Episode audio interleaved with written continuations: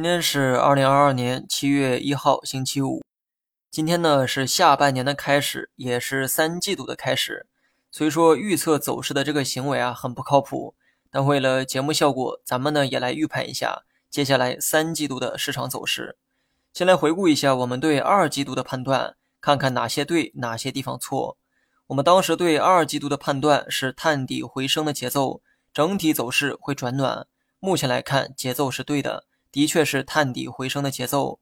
当时有这个判断是基于两点：一是年初股市暴跌，很多所谓高估的行业都跌到了有吸引力的低点；二是因为年初利好政策密集出台，这些政策来到二季度会逐渐发挥作用。而当时的大盘呢，又处在较低的这么一个位置，所以二季度探底回升的可能性很高。节奏判断的是探底回升，整体走势的预判是小幅回暖。目前来看，回暖的这个判断，你可以认为对，也可以认为错，因为我没想到会回暖这么多，一口气直接涨到三千四百点。来到三季度，我认为宽幅震荡的可能性较高。结论呢是基于以下几点：第一，成长股已经有了不小的涨幅，虽说还没有到高估的地步，但短期内的快速大涨明显跑在了业绩前面。第二，科创板下半年要面临大量的解禁。很多限售股会迎来解禁，所以前期价格涨得越高，后期压力反而越大。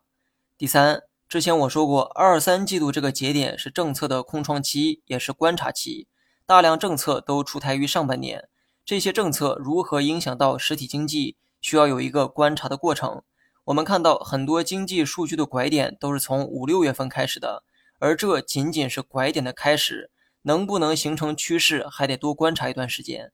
所以三季度，尤其是三季度早期，仍需要观察一段时间经济数据的变化，从而判断早期政策实施的有效性、合理性。同时呢，这些也决定了后期政策的实施方向。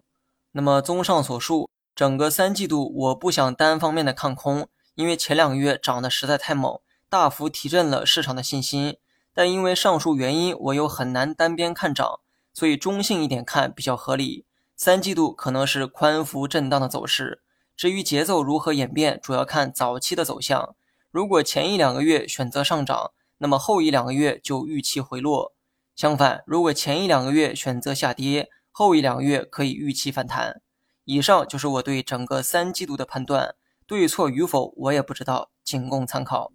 好了，以上就是全部内容，下期同一时间再见。